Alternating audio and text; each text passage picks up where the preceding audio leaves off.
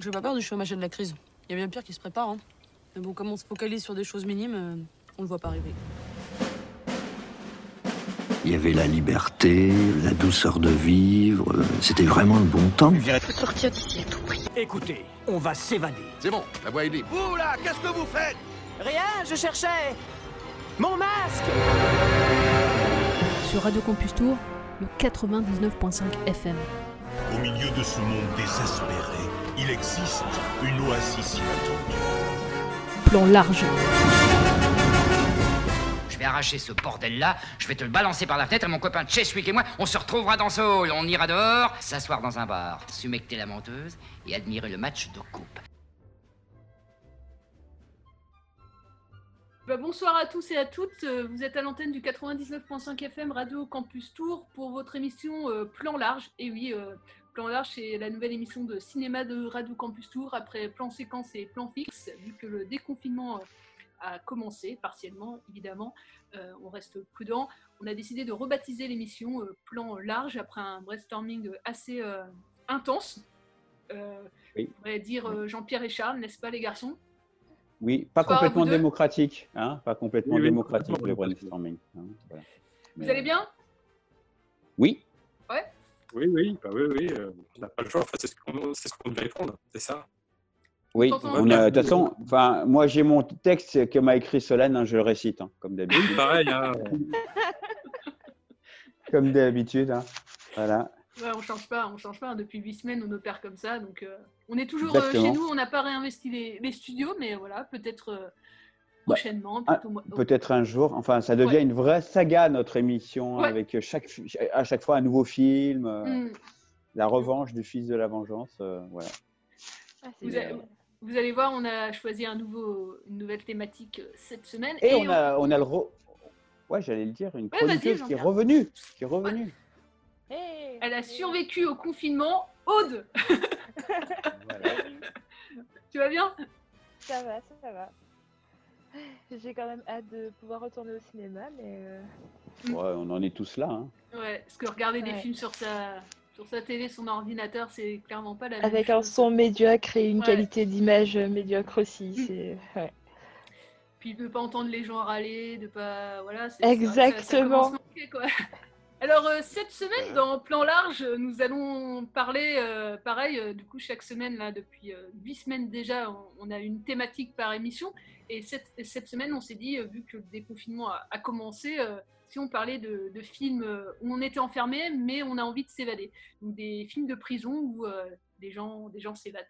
Enfin, des films de prison, des films où les gens sont enfermés et vont, et vont s'évader.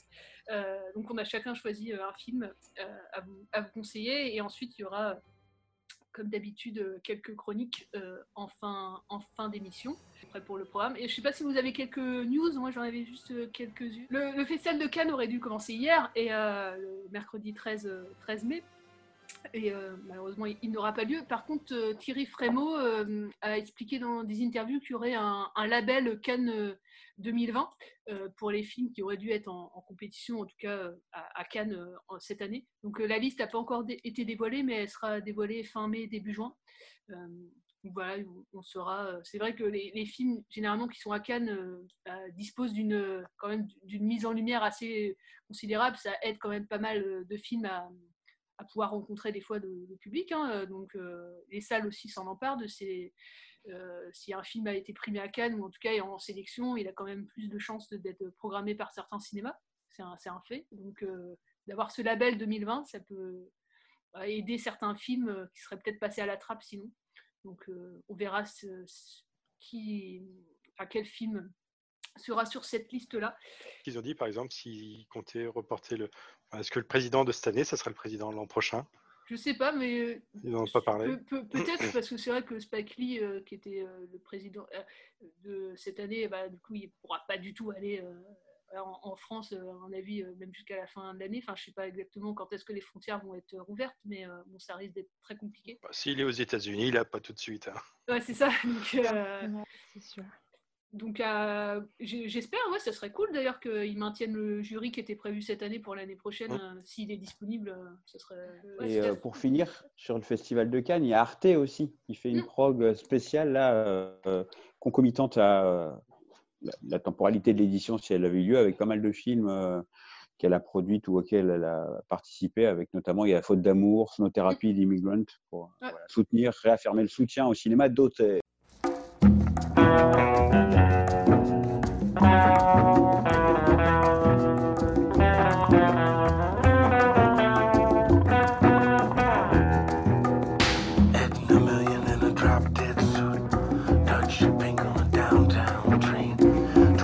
Two dollar pistol, but the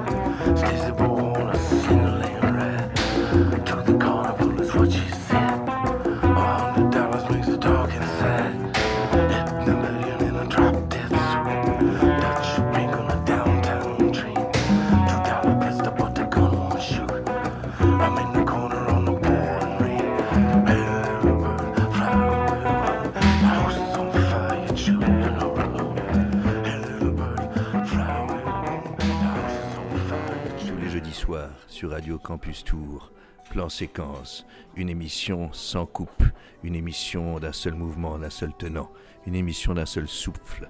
Plan Séquence, une émission qui glisse, une émission qui chemine lentement, d'abord dans les oreilles, puis dans les cœurs et les âmes, sur Radio Francus. C'était...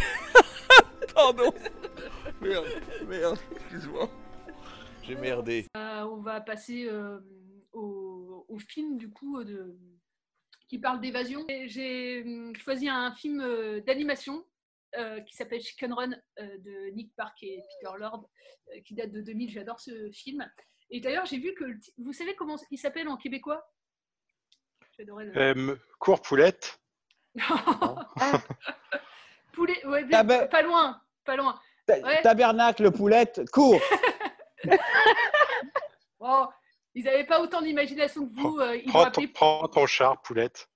Ils l'ont appelé Poulet en fuite. Et alors, ce film, Chicken Run, il est des studios Hardman, qui est un grand studio euh, de cinéma d'animation en, Grande-Bretagne, qui, date de- voilà, qui a été créé dans les années 70 euh, par euh, David euh, Sprongton et Peter Lord. Et euh, du coup, le film se déroule dans un poulailler euh, où, euh, alors, dès le début du film, on voit que euh, les poules doivent être, euh, entre guillemets, rentables. hein. Euh, Elles sont, euh, celles qui ne suivent pas la cadence, elles sont, elles sont zigouillées.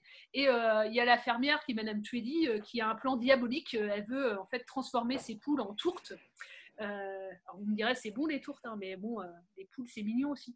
Et alors avec l'aide de, Rocky, qui, est un, coq, elles vont tout faire pour bah, s'échapper de ce poulailler.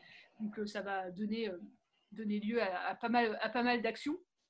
Et euh, du coup, on est clairement dans le thème. hein. Euh, On est dans un poulailler, espace clos, et elles vont euh, décider de, de s'évader de, cette, de cet enclos pour pas être transformées en, en tourte.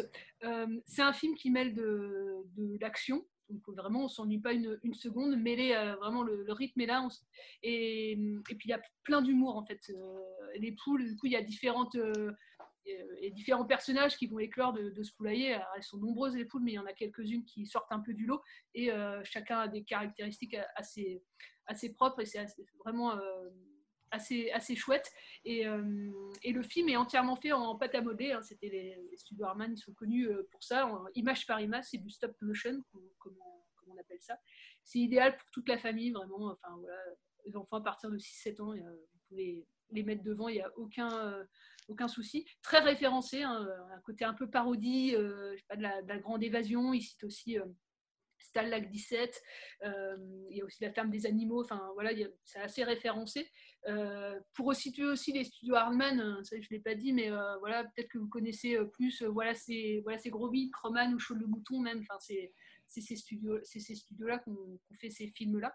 Et donc c'est des films aussi qui mettent énormément de temps à, à, se produire, à tourner, parce que du coup le film est sorti en 2000, mais euh, il a mis à peu près 5 ans euh, entre le début de l'histoire, euh, le début de la création du scénario et, la sortie en salle. J'ai lu par exemple pour une minute de film, il faut une semaine de tournage, c'est assez, conséquent. Quoi. Enfin, vraiment, moi j'ai passé un super moment devant ce, film-là. Je ne l'ai pas revu depuis quelques mois, là, mais je l'ai revu il n'y a pas très longtemps quand même.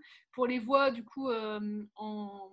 Alors, j'ai vu qu'en version française, j'ai pas vu la version euh, américaine, mais euh, les voix américaines, il y a Mel Gibson notamment qui, euh, qui double Rocky, et en version française, c'est Gérard Depardieu. Il y a Valérie Le Mercier aussi qui double. Voilà, enfin vraiment pour toute la famille. Je vous conseille d'ailleurs le, tous les films du studio Harman, c'est vraiment des Madeleine de, de Proust. Ouais, ouais. Celui-ci, je trouve que c'est l'un des meilleurs, je Mm. pense. Ouais je, pr- ouais, je préfère encore à, ouais, à le Mouton. Enfin là, je l'ai revu vraiment il n'y a pas très longtemps et euh, j'ai passé un- vraiment un super Ah moment. euh, et, euh, puis vraiment, les, enfin, voilà, toutes les poules ont un peu. Enfin, il y en a une qui tricote. ils s'entraident en plus. Enfin, il y a un côté bande qui est, qui est vraiment, vraiment un film sur la liberté aussi. Donc, en ces temps, c'est pas mal quoi, de, de regarder ce genre de film. Voilà pour mon choix qui existe en DVD et puis il est sur la plateforme aussi Benchy. Voilà, donc euh, vous pouvez le regarder aussi euh, par ce biais-là. Allez, Aude, à toi.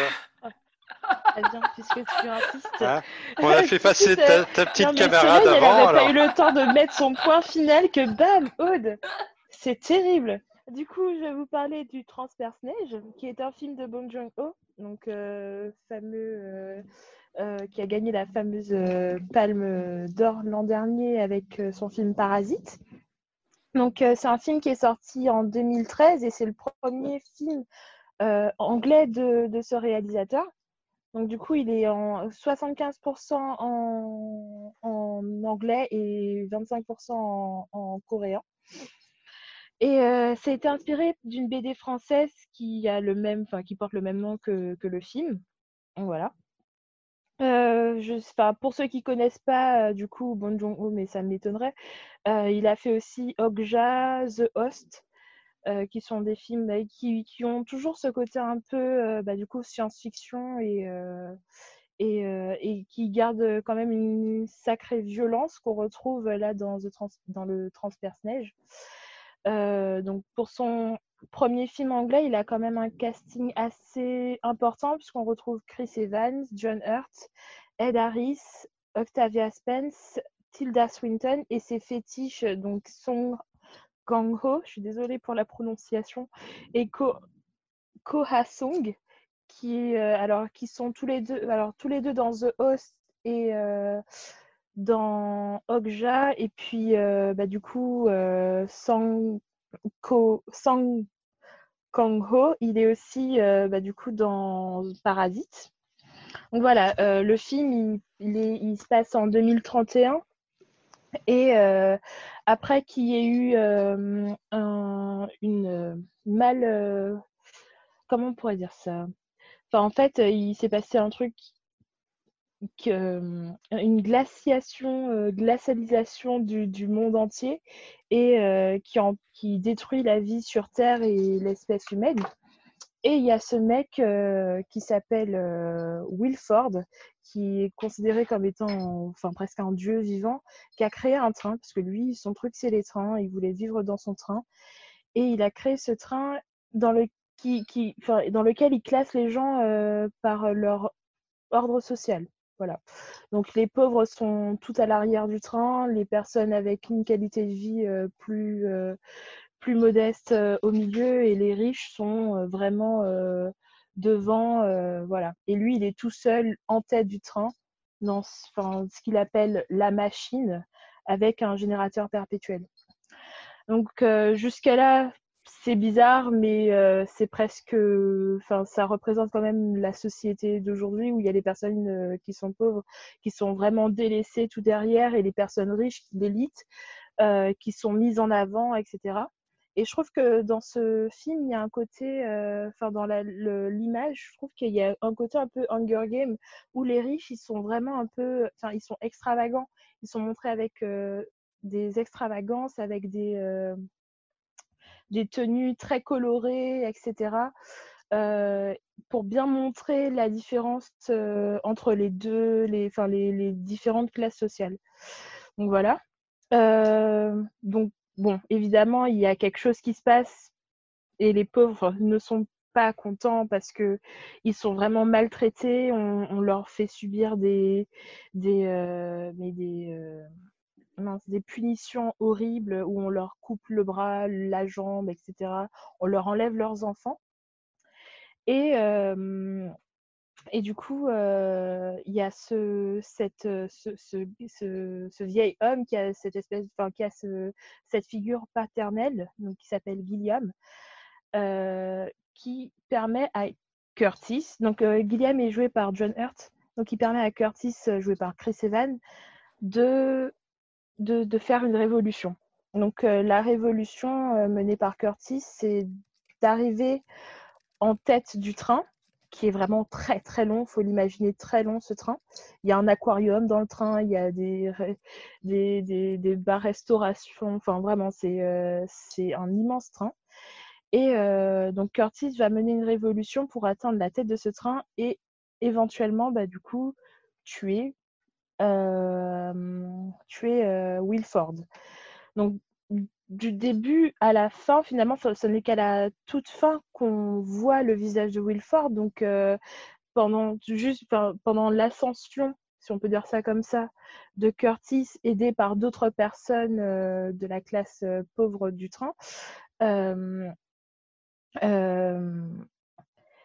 ne le voit pas. On voit pas Wilford et on on ne sait pas à quoi s'attendre en fait. Il y a ce, côté un peu mystérieux et même, enfin, moi encore, je comprends. Il y, a- un truc que je comprends pas, c'est euh, comment du coup ils ils sont, arrivés là quoi. Enfin, comment ils ont, comment lui, Wilford, il a réussi à mettre ce système en place, etc. Et que pendant 17 ans, parce que oui, euh, quand dans, dans le film, euh, ça fait 17 ans que les gens vivent dans le train comment il a réussi à mettre ça en place, etc. Alors, je vais pas vous raconter le reste parce que euh, parce qu'il faut le voir quand même. Je pense qu'il est, c'est quand même très important. Il y a des choses qui sont assez surprenantes. C'est pas une happy ending, c'est pas euh, non plus euh, perdu. il y a quand même de l'espoir, etc. Donc voilà, je pense que c'est vraiment un film. On peut pas raconter la fin comme ça. Mais euh, c'est vraiment très violent. Il y a, beaucoup de scènes qui m'ont un peu pas traumatisée, mais qui m'ont fait grincer des dents, euh, où j'ai même regardé ailleurs parce que les humains sont. En fait, les pauvres sont totalement déshumanisés, c'est surtout ça. Enfin, on leur donne à manger des protéines euh, qui sont en fait de la mixture de, de cafard. Enfin voilà, il y a vraiment un côté un peu malsain.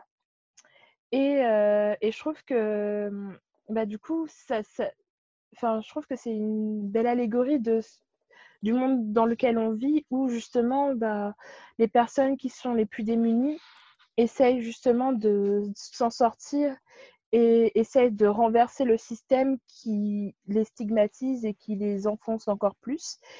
Et voilà, je trouvais que c'était, euh, enfin, c'est, ça se passe dans le futur, mais c'est quelque chose qui pourrait se, qui pourrait totalement se, enfin, se passer aujourd'hui, même si effectivement c'est de la science-fiction, etc. Mais enfin, en fait, ça se passe déjà avec les personnes pauvres, les personnes riches qui, qui sont dans l'excès, etc. Les personnes pauvres qui, qui n'ont pas forcément les moyens, etc. Donc voilà, enfin. Eh ben, merci Aude. Ouais. Du coup, euh, moi, je vais vous parler d'un film euh, qui n'a pas grand-chose à voir avec euh, le film dont tu as parlé, Aude. C'est le deuxième film de Jim Jarmusch qui s'appelle Down by Law. Je ne sais pas si vous l'avez vu. Je vous le souhaite. Ah oui. C'est un très, très beau film. Alors, Jim Jarmusch, pour euh, ceux qui ne le connaissent pas, mais il n'y en a pas beaucoup, c'est un peu un expert pour mettre en scène des anti-héros. Down by Law, c'est son deuxième film et c'est déjà pour moi l'un de ses plus beaux films. Alors, il faut se rappeler, hein, pour la petite histoire, qu'il a commencé comme assistant de Wenders. D'ailleurs, ça se voit dans son cinéma. Et il a eu euh, la caméra d'or à Cannes, on en parlait tout à l'heure, pour son premier film qui s'appelle Stranger Than Paradise.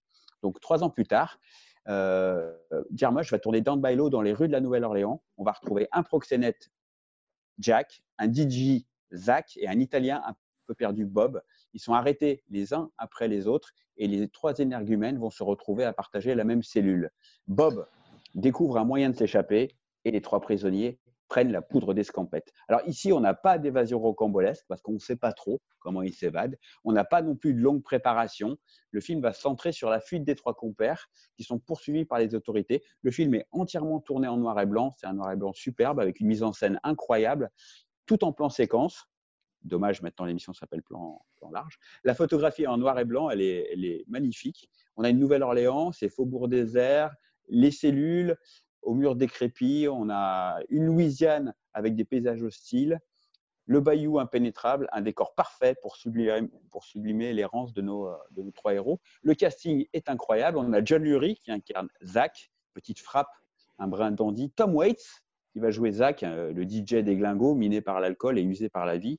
Et Lurie est d'ailleurs en charge de la musique pour Down Law. C'est lui qui va, qui va réaliser la, bande originale et il va y incorporer d'ailleurs des morceaux de Tom Waits. Et enfin, on a le bouffon de service, Roberto Benigni, jeune, dans son style habituel. À l'époque, il n'a déjà pas abusé, euh, il n'a pas tiré toutes les cordes de, ses bouffonneries. Il est attendrissant, il parle pas anglais, enfin, il a une espèce de carnet où il note des mots. Euh, il parle pour les trois, il a une énergie de dingue. Euh, il va devenir en fait l'espèce de fédérateur entre euh, les trois personnes. Et c'est lui qui va comme ça arriver à trouver, notamment en, cellule, une recette magique pour lancer la révolution. Je ne sais pas si vous vous rappelez du, slogan, mais il avait inventé euh, Ice cream, you scream, everybody scream for ice cream. C'est très rigolo. Et ils se mettent comme ça à scander ce, ce message. Donc on a euh, finalement un beau message qui est l'étranger, l'italien, qui va fédérer comme ça euh, les deux personnages qui représentent un peu l'Amérique euh, l'Amérique un peu perdue. Et la fin, d'ailleurs, est assez éclairante sur, euh, sur ce sujet-là. Voilà, donc un très très beau film que j'ai revu d'ailleurs pour, pour l'émission et qui est bah, toujours aussi beau. Ah, c'est un super film, ouais. je l'ai pas vu depuis longtemps celui-là. Mais... Ah bah, je te recommande hein, parce que enfin, ouais. il, il, vieillit très bien. Et on sent vraiment qu'à l'époque, il était encore très marqué par euh, la caméra et le style de Wender. Alors moi, je vous parle euh, de Papillon, un film de 1973, réalisé par euh, Franklin Schaffner, qui est également connu pour avoir réalisé La planète des singes en 68, et Patoon, Pat, Patton, Patton, je ne sais pas comment on dit, en 70, qui était Patton. un film Patton, ouais. Un film de guerre. Euh, un film de guerre avec euh, George C. Scott, euh, qui, est, qui, est, un film qui a eu beaucoup d'Oscars et qui, qui s'était fait remarquer parce que George C. Scott, à l'époque, est le premier acteur à avoir refusé son Oscar. parce qu'il est contre la compétition. Il dit il n'y a pas y avoir de compétition entre les acteurs, entre les films, etc. C'est pas une performance. Donc voilà. Donc ça avait fait beaucoup de bruit à l'époque. Mais revenons donc à, à, Papillon, donc de 73. Un film donc avec au casting Steve McQueen et Dustin Hoffman, donc, deux, deux, deux, grands acteurs, et aussi euh, un acteur qui est, qui est, plus connu comme, un, comme scénariste, Dalton Trumbo, oui. qui est euh, voilà ce mmh, ouais. célèbre scénariste qui s'est retrouvé sur liste noire. Je me souviens plus en quelle année, enfin. On avait parlé la semaine dernière. Du ça pourrait faire l'occasion d'une chronique, ça, Dalton Trumbo. Bah, on avait parlé pour Johnny s'en va en guerre. Ah bah oui, voilà, tout à fait, ouais, exactement, exactement, ouais. Euh, donc Papillon, ça raconte l'histoire d'Henri Charrière, dit Papillon, euh, qui était un perceur de, de coffres et qui a été condamné aux travaux forcés à perpétuité pour un meurtre, un meurtre qu'il n'avait pas commis. Et donc il est conduit au bagne de Guyane.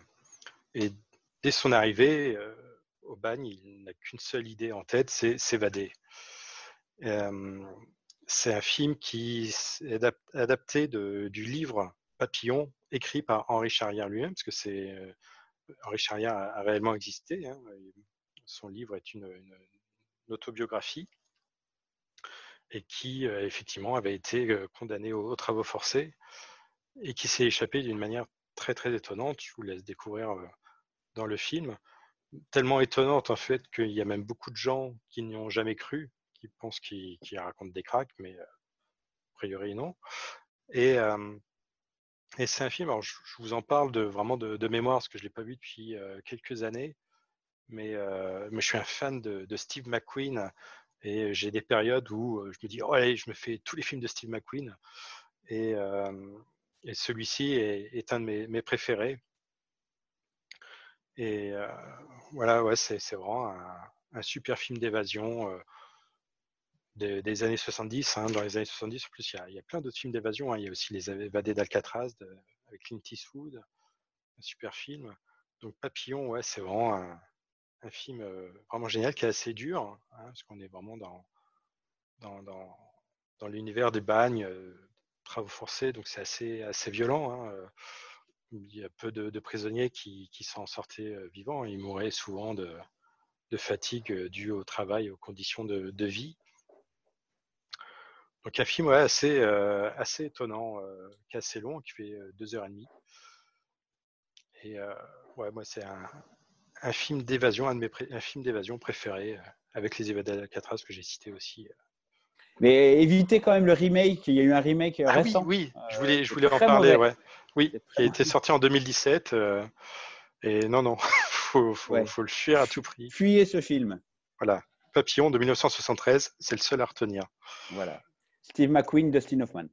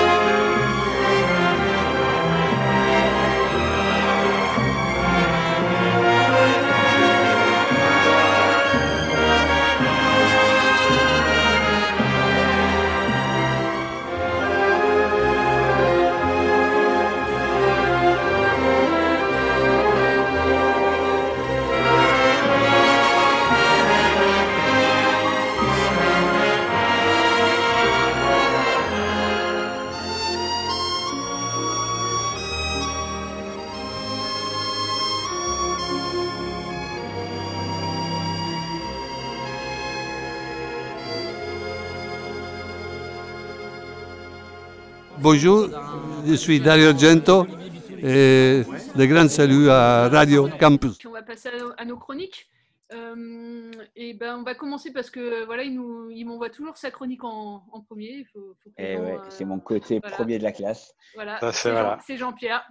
Ah. J'ai toujours une émission d'avance. hein. Ah, oui. Alors, ma, ma chronique, cette semaine, je vais vous parler d'un western français qui était sorti peu de temps avant le début du confinement et que j'ai vu en VOD, voilà, qui s'appelle L'État sauvage.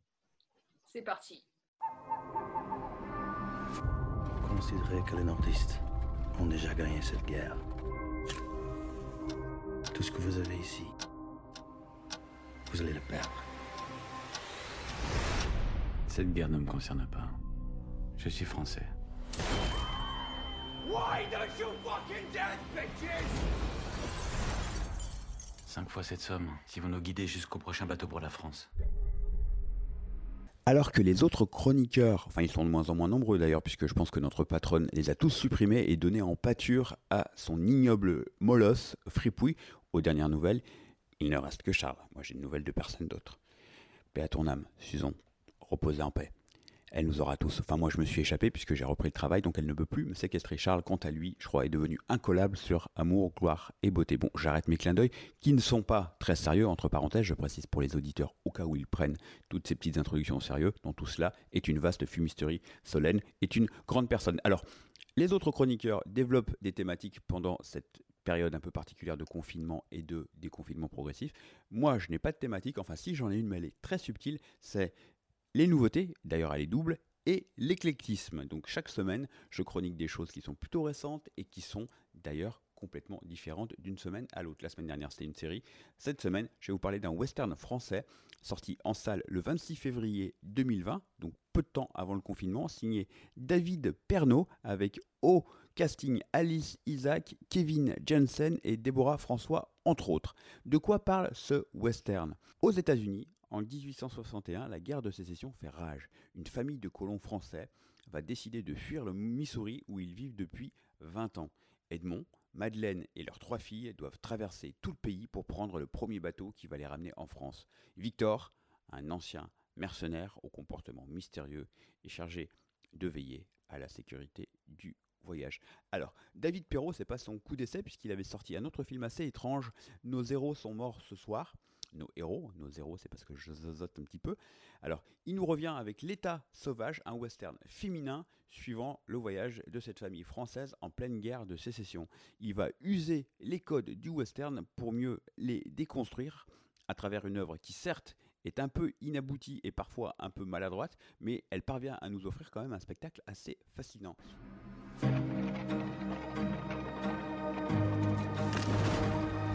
Come along this side. Slowly, don't look down. Je te tiens, je te tiens. Je me sens vivante avec lui. Est en train de traverser, ça ne te suffit pas? Ici, les figurines masculines burinées sont mises de côté au profit d'une petite famille majoritairement composée de jeunes femmes qui doivent fuir. L'émancipation est évidemment le thème central du film. L'homme n'est pas le bienvenu et il est uniquement montré comme une source de conflit. La place de Victor, qui incarne l'archétype du cow-boy eastwoodien, est un tout petit peu particulière. À travers son idylle avec Esther, David Perrault va traiter du mal qui ronge ce vagabond, mais aussi tout le reste des, hommes, des soldats nordistes jusqu'aux chercheurs de primes sans visage. Je donne quelques petits points sur l'intrigue sans trop en dévoiler. La force du film, c'est ces portraits qu'il va établir durant le voyage sur le continent américain. Chaque personnage possède un arc fort et parfois très original qui est le sujet de très très belles séquences. Peu à peu, l'intrigue amoureuse va gagner en profondeur, elle va écraser tout le reste, un peu au détriment de toutes les autres intrigues secondaires. C'est un peu dommage, car on aurait préféré, on aurait aimé voir ces intrigues un peu plus développées, et on a un casting de personnages secondaires qui manque cruellement de ce développement dont je vous parlais. Pour autant, l'état sauvage finit par trouver une force dans un esthétisme de très haute volée, jonglant entre les références cinématographiques nombreuses, je vous laisse les découvrir, mais on peut penser à Lynch, on peut penser à Carpenter, petit clin d'œil à, notre ami Charles, on peut penser également parfois à Peckinpah. On a une harmonie visuelle et une recherche esthétique constante, on alterne entre réalisme et baroque, je trouve ça assez incroyable. Après un final totalement en clair-obscur et en silhouette masquée de la horde sauvage, qui rappellera, et j'en parlais tout à l'heure, John Carpenter, mais aussi Dario Argento, une musique lancinante qui est vraiment très très bien. Elle est signée d'ailleurs Sébastien Perrault, qui est un membre de la famille du réalisateur. Une très belle lumière également. On baigne dans une douce atmosphère picturale et une mise en scène tout en mouvement élégant. Une forme assez remarquable, un fond à creuser. Pour autant, l'effort mérite d'être souligné et vous allez passer quasiment deux heures dans ce- cet état de semi-conscience un peu éthéré. C'est un spectacle assez envoûtant. On a de la poésie dans chaque plan qui va quand même parvenir à masquer quelques maladresses narratives. C'est à voir sur les plateformes de VOD. Bye bye, à la semaine prochaine. Il y avait une femme là-bas. Where? By the river. She looked deranged. Saddle horses. I've been waiting for you. I know this thing between us isn't over. Merci Voilà. Jean-Pierre pour, euh, pour cette euh, chronique. Mais de, de rien, ce fut un plaisir. Ouais. Et je vais encore essayer d'être le premier la semaine prochaine. Enfin, Ouais. Ah, c'est vrai que cette chronique méritait bien la réaction que tu as eue. euh. Oui. oui, enfin les tiennes sont quand même euh, hautes en couleurs, en effets spéciaux. Je pense que je mets euh, beaucoup moins de temps à réaliser les miennes. Mais euh, ouais, ouais. Et Charles, euh, quand même, bah, du coup, tu vas m'envoyer une, une chronique de Carpenter qu'on va diffuser là. là, là Tout à fait. Ouais, ouais. Maintenant. Tout à fait. Vous parlez du Prince des Ténèbres. Ah Oh, Eh ouais. Un film où on peut retrouver d'ailleurs dans un petit rôle Alice Cooper. Tout à fait. Je vais en parler.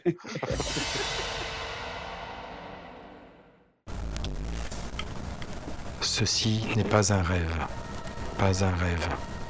Nous utilisons votre cerveau comme récepteur. Nous ne pouvons vous atteindre lorsque vous êtes conscient.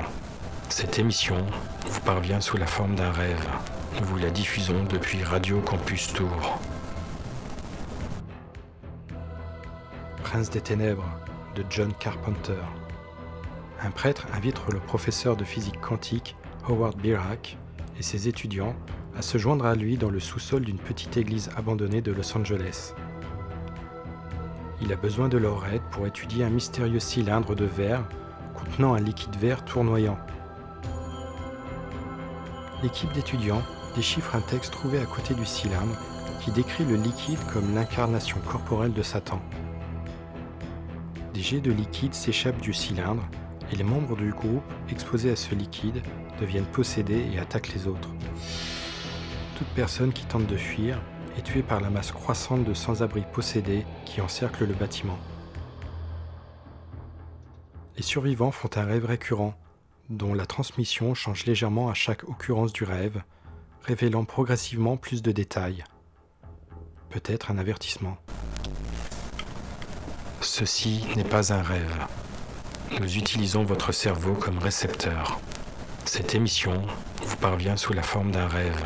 Nous vous la diffusons depuis Radio Campus Tour. Cette émission vise à vous aider à changer votre destin. Au casting, Donald Pleasance, qui tourne pour la troisième fois avec Carpenter, après Halloween et New York 97. Victor Wong, dans le rôle du professeur Birac, que vous avez vu dans un autre film être le propriétaire d'un petit mogwai. Jameson Parker et Lisa Blount, les deux héros du film, et dont on ne se souviendra que pour celui-ci. Dennis Doon, le rigolo de service, qui ne fera pas une grande carrière dans le cinéma et on comprend pourquoi. Et Alice Cooper, plus connu comme chanteur de heavy metal que comme acteur, joue l'un des clochards meurtriers.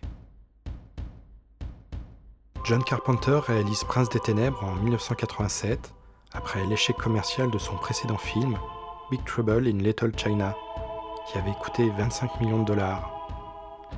Il tourne Prince des Ténèbres pour 3 millions de dollars en seulement 40 jours. Le succès du film est moyen et rapportera un peu plus de 14 millions de dollars aux États-Unis. Prince des Ténèbres est un film d'horreur à l'atmosphère lourde et angoissante. L'équipe de scientifiques installe dans l'église plein d'appareils, ordinateurs, certainement très sophistiqués à l'époque, mais pas plus puissantes qu'un Nokia 3210 aujourd'hui. Leur conversation tourne beaucoup autour de la physique quantique, des dialogues qui font certainement marrer les vrais scientifiques, mais nous, pauvres cinéphiles, on est trop abrutis pour s'en rendre compte et on s'en fout. Ce qui nous intéresse, c'est qu'ils sont assiégés par des clodos possédés et sont en plus confinés avec une force du mal surpuissante, un anti-dieu dont Satan serait la progéniture. Comme toujours, John Carpenter compose et interprète la musique du film, et n'aimant pas voir son nom apparaître trop de fois au générique, il est crédité comme scénariste sous le nom de Martin Quatermass, en référence à une série de 1953, The Quatermass Experience. Prince des Ténèbres est disponible en Blu-ray dans une belle version restaurée aux éditions Studio Canal. Je vous dis à la semaine prochaine. Nous serons encore à Los Angeles en 2013. Ça sera toujours le bordel, mais nous tenterons de fuir la ville. Ceci n'est pas un rêve. Pas un rêve. Nous utilisons votre cerveau comme récepteur. Nous ne pouvons vous atteindre lorsque vous êtes conscient. Cette émission vous parvient sous la forme d'un rêve. Nous vous la diffusons depuis Radio Campus Tour. Cette émission vise à vous aider à changer votre destin. Notre technologie ne nous permet pas de joindre votre conscience, mais ceci n'est pas un rêve. Ce que vous entendez là est la conséquence de vos actes.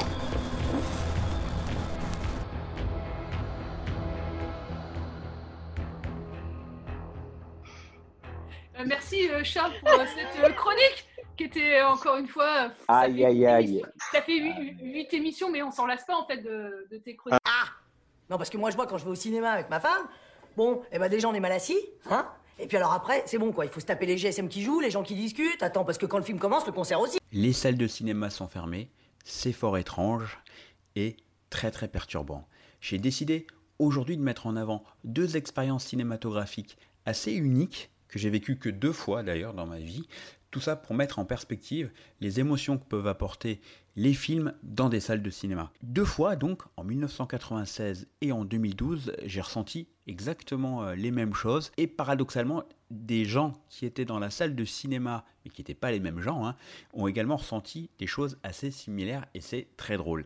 Alors, en plus, c'est deux fois avec le même réalisateur. Donc, en 1996, je vais voir Crash de David Cronenberg. Je vais voir Crash dans une salle qui est à moitié pleine. Et c'est la première fois que j'assiste à ça. C'est-à-dire qu'un film qui génère du dégoût, puisque j'entends des spectateurs se plaindre à côté de moi, et entre le début et la fin du film, la salle a perdu les trois quarts de ses spectateurs.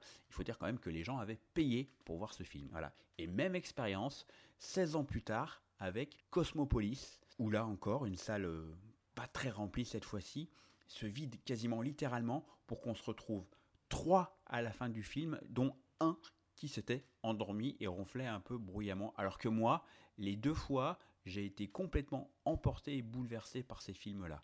Voilà. Tout ça pour vous dire quoi? Que le cinéma, ça génère des sentiments juste très très forts, de l'amour ou de la haine, et que ça, c'est uniquement vivable dans une salle et pas dans son salon sur un petit écran en mode timbre-poste ou devant son ordinateur. Viva le cinéma In a society driven to extremes, two people met by accident.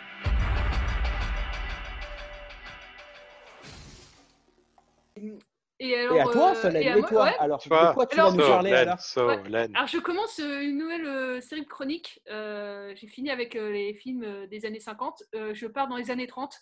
Et Oh là là. on va- voilà. Ah, ouais, vas-y, on- ouais. Cachez votre joie. Et, euh, Super. La classe. Alors déjà, on dit aux gens, hein, euh, c'est le début du cinéma parlant. hein. voilà, exactement. Donc j'ai choisi un. C'est le troisième film parlant de- du ré- réalisateur euh, René Clair. Et ça s'appelle À nous la liberté. Et je me disais, ça pouvait, c'était pas mal cette semaine de parler de ce film-là. Pareil qu'il y a un film euh, où, voilà, où deux, euh, deux personnes qui sont prisonniers vont euh, essayer de s'échapper euh, de prison. Euh, donc voilà, donc film de René Clair qui va commencer ce courant-là et du coup dans les prochaines semaines j'en parlerai un peu plus du réalisme poétique. Euh, voilà, j'essaierai de choisir un réalisateur, il y en a pas mal donc euh, comme ça je pense euh, je devrais arriver au mois de juillet là.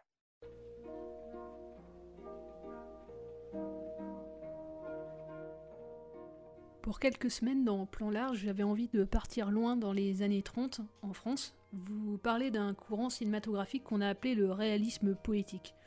À travers tous les films dont je vais parler, on essaiera de rentrer plus en profondeur sur les caractérisations de ce mouvement, comme nous avons esquissé les contours de la nouvelle vague euh, les semaines précédentes. Alors pour commencer ce voyage, au lendemain de ce déconfinement partiel, quoi de mieux que de parler du film de René Clair sorti en 1931 et qui s'appelle À nous la liberté? Tout d'abord quelques mots sur René Clair. Il est né en 1898 à Paris, il sera ambulancier pendant la Première Guerre mondiale, puis il va embrasser une carrière de journaliste au journal L'Intransigeant avant de se diriger vers le cinéma. Il deviendra euh, assistant d'Henri Diamant-Berger notamment. Puis en 1923, il se lance dans la mise en scène, la réalisation. Il signe son premier film en 1923, Paris qui dort. En 1931, premier film parlant, Sous les toits de Paris. Et, la même année, euh, il signe son troisième film parlant qui va nous intéresser aujourd'hui et qui s'appelle À nous la liberté. Alors j'ai choisi ce film pour le titre, comme je vous ai dit, mais parce qu'il est aussi euh, dans ce qu'on appelle, ce qu'on a appelé en tout cas, l'un des mouvements assez importants du cinéma français, hein, des années 30 en tout cas, qui s'appelle le réalisme poétique. Alors l'histoire de À nous la liberté, c'est l'histoire de deux copains qui s'appellent Émile et Louis qui vont s'évader de prison. Plus, ça, voilà, ça fait écho à la discussion qu'on a eue euh, quelques, quelques minutes avant. Alors Louis, il va réussir à s'évader, mais Émile, euh, il va devoir attendre avant de se faire la belle. Et quand il réussira, voilà, à franchir le mur de la prison, il verra que Louis a monté une entreprise de phonographe et qui marche d'ailleurs du vraiment du tonnerre, hein, du feu de Dieu. Et en fait, il va tenter de séduire une jeune femme qui travaille précisément dans, cette entreprise. Je, vous en dis pas plus pour l'histoire, parce que sous ces airs un peu gentillés, de, c'est un mélange de moments assez, euh, assez tendres, mais assez mièvre aussi, hein, on va pas se le cacher. Mais l'autre voilà, penchant du film, et c'est ça qui est intéressant pour moi, et euh, c'est assez politique dans le sens où il met en scène en fait l'automatisation du travail. Et on est en 1931. On est au début des, voilà, des années 30, la crise de 29 n'est pas encore vraiment finie, et René Clair interroge les, manœuvres un peu managériales pour euh, aussi produire plus. Alors évidemment, c'est un peu comique, hein, mais, euh, mais quand même, voilà, il y, a quand même du, contenu euh, et, de la revendication dans, le film. D'ailleurs, plusieurs scènes inspireront directement euh, Chaplin hein, pour son film Les temps modernes. Il y a des scènes d'ailleurs, c'est assez étonnant parce que voilà, Les temps modernes, faudra attendre quelques années plus tard et il y a des plans qui font vraiment penser à ce film-là de Chaplin, notamment voilà quand Charlot est sur le tapis pour avec ses boulons, rappelez-vous, enfin une scène très connue des temps modernes, bah dans le film il y a exactement à peu près les mêmes plans, sauf qu'on est quelques années avant. Euh, comment la machine vraiment va pouvoir être euh, aussi euh, bah, conjuguée avec le travail humain, c'est un peu ça aussi que le film pose. On retient, c'est le volet aussi social et économique du, film, même si on n'est pas dans du cinéma forcément militant. C'est le, comme j'ai dit, c'est le troisième film parlant de, de René Clair. Le film, voilà, fait partie du courant du réalisme politique pour plusieurs raisons. Alors, c'est un film qui se passe en ville, dans un, environnement pardon, ouvrier, avec des dialogues très écrits, même si voilà Charles Spack, euh, Jacques Prévert, qui seront emblématiques de cette période-là, vont émerger dans les films dont on va parler plutôt les, semaines, euh, la semaine prochaine et les semaines qui vont suivre. Et on a dans ce film-là aussi un des éléments assez euh, importants du réalisme politique, des personnages principaux qui sont des marginaux. D'ailleurs, la définition, voilà, telle qu'on peut la trouver dans le dictionnaire hein, euh, du réalisme politique, c'est cette définition, c'est un mal de vivre qui se comptait dans les rues mouillées, les ports nocturnes, qui passe de la nostalgie à l'amertume, va chanter le geste de voyous, des marlous et des déserteurs. Voilà, c'est clairement ça dans, le film. On a des, gens un peu à la marge qui vont, euh, émerger. Euh, alors, il y a deux interprètes euh, principaux, je vais y venir, mais la réussite du film aussi, c'est l'une des caractéristiques de ce courant-là, de ce mouvement-là du cinéma, ça tient aussi au décor. Ils sont signés Lazare Mertson, un grand collaborateur de René Clair qui va faire aussi euh, beaucoup d'autres décors dans sa vie. Merson, c'était un grand euh, créateur de décors et, René Clair, il en parlait de la sorte. Il disait Merson est le véritable créateur du décor moderne. Il fut après lui différent de ce qu'il était avant lui. Il a influencé aussi bien le décor réaliste par ceux qu'il a conçus pour Sous les toits de Paris, 14 juillet ou le grand jeu de Feder que le décor poétique par ceux de Million ou de À nous la liberté, qui sont deux films de René Clair. Et dans À nous la liberté, on a un travail plastique indéniable, hein. vraiment les plans d'usine offrent des sublimes perspectives. Il a, voilà, vraiment il y a une géométrie des lieux qui, va, qui attire notre œil, c'est vraiment, euh, on peut faire des arrêts sur image sans souci, c'est vraiment assez chouette. Le film est atypique pour l'époque, car en plus d'être parlant, en plus voilà de ce décor euh, qui attire notre, euh, notre œil, il est aussi musical. Il y a plusieurs séquences qui sont en effet chantées en fait, avec un air voilà, que vous avez peut-être déjà entendu et que je vous repasse.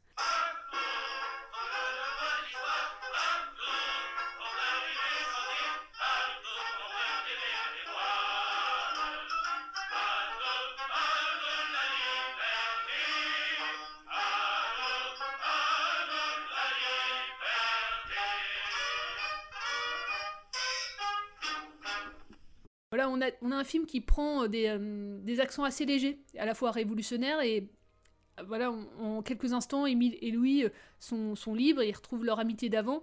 René Clair, il brasse le, mélange de classe sous couvert d'un jeu de dupes, puis dénonce les faux semblants, le pouvoir des petits patrons. C'est assez bien mené.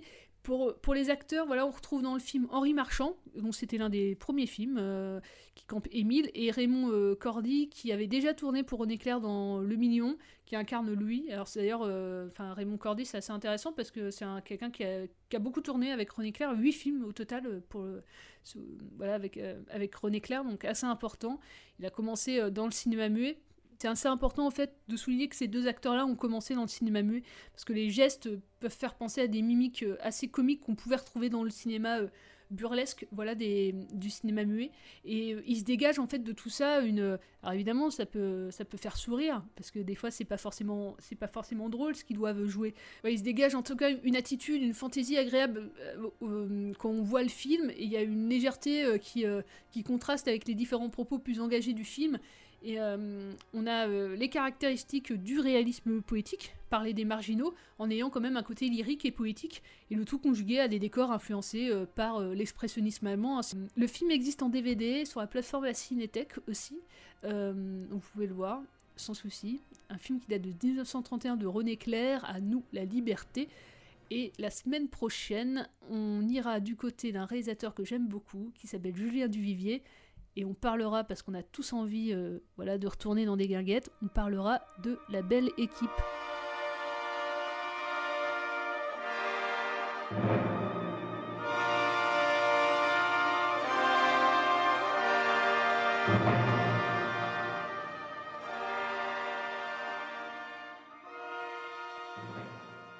Euh, et ben, je crois qu'on a mené notre mission à son terme. Merci Eh ben, Solène pour cette belle chronique. c'est la fin de l'émission, déjà? C'est ça. Voilà, Eh oui. de plan large, premier épisode de plan large euh, dans ce déconfinement Ouais. partiel. J'espère qu'on va pas revenir euh, voilà, à, À plan fixe. Voilà, mais euh, qu'on va rester dans, à plan large et en attendant plan séquence. Et, euh, et ben voilà, ciao, euh, à la semaine, à la semaine prochaine. Euh, Quoi rajouter, quoi dire, euh, quoi faire euh, Bon, bon, rien, rien. Rien. Viva, le ciné- viva le cinéma, même si on Ah peut ouais. pas y aller.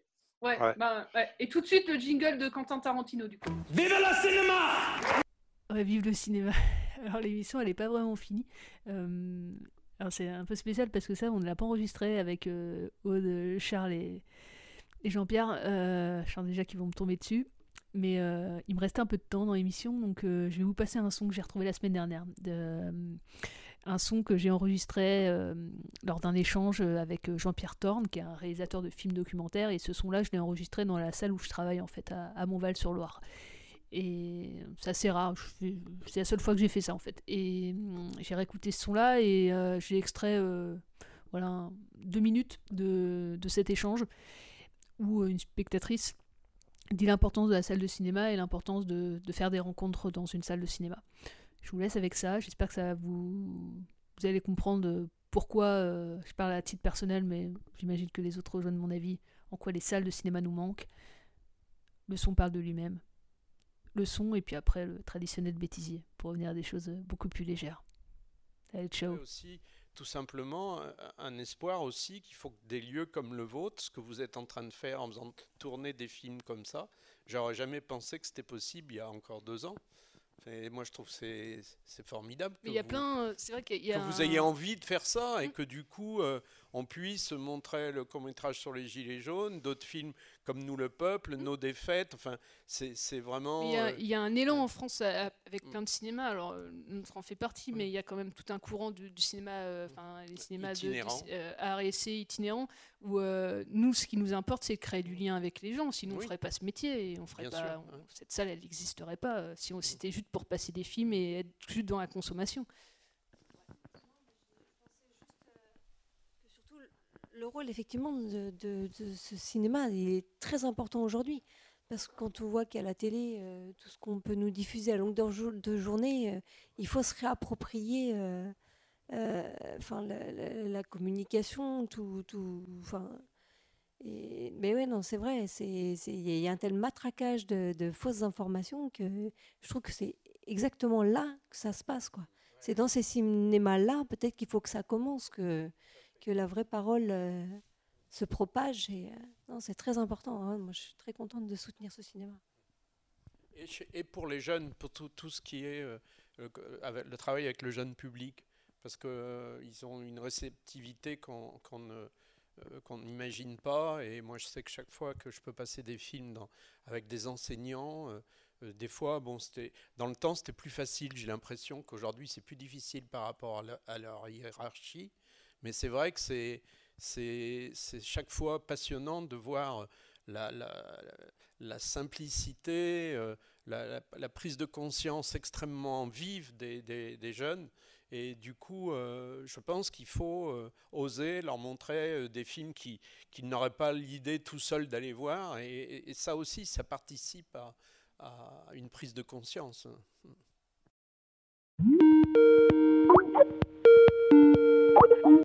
On a un jingle de Quentin Tarantino. Bah ouais. Ouais, enfin, ouais. c'est son, c'est son sosie tourangeau. D'accord. Salut, c'est Quentin Tarantino sur Radio Campus Tour. J'adore, j'adore les- l'andouillette. Ouais. Ah, J'adore Jean- Jean-Luc Godard. Ouais. Godard, Touraine, fantastique. Je suis dans le château. Je suis dans le château avec Mike Jagger. C'est fantastique. Ouais. Euh, le plan large n'a pas eu l'unanimité. Hein. euh, Non, c'est ouais. la patronne, elle est Alors- beaucoup, rien. Alors que trois autres chroniqueurs avaient trouvé euh, un terme plus approprié, en lien avec le confinement quand même. Ouais, alors, en fait, il- alors, pour euh, dire euh, la vérité, samedi soir, j'éteins mon portable, enfin, j'avais plus de batterie. Euh, je rallume mon portable et là, je vois 78 messages non lus sur WhatsApp. Et je dis, oh la vache. Et en fait, ils brainstormaient depuis deux heures sur savoir quel était le nouveau nom de l'émission. Non, non, on l'avait trouvé depuis super l'a longtemps. trouvé On dès le déconnait. début. Ouais, enfin, vous, vous avez trouvé, mais après, euh, plein de jeux de mots, évidemment. Et, euh, et en Oui. fait, non, ils, ils- ils pensaient à plan cul.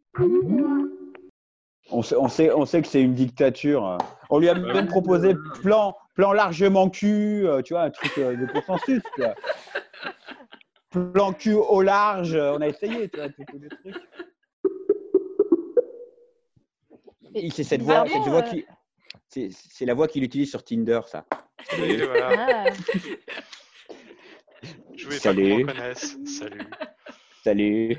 C'est Touraine. il a, un- il a Ça- un grand matos et tout, il nous a fait ça. Ah, il n'y a pas que le matos qui est grand. T'inquiète.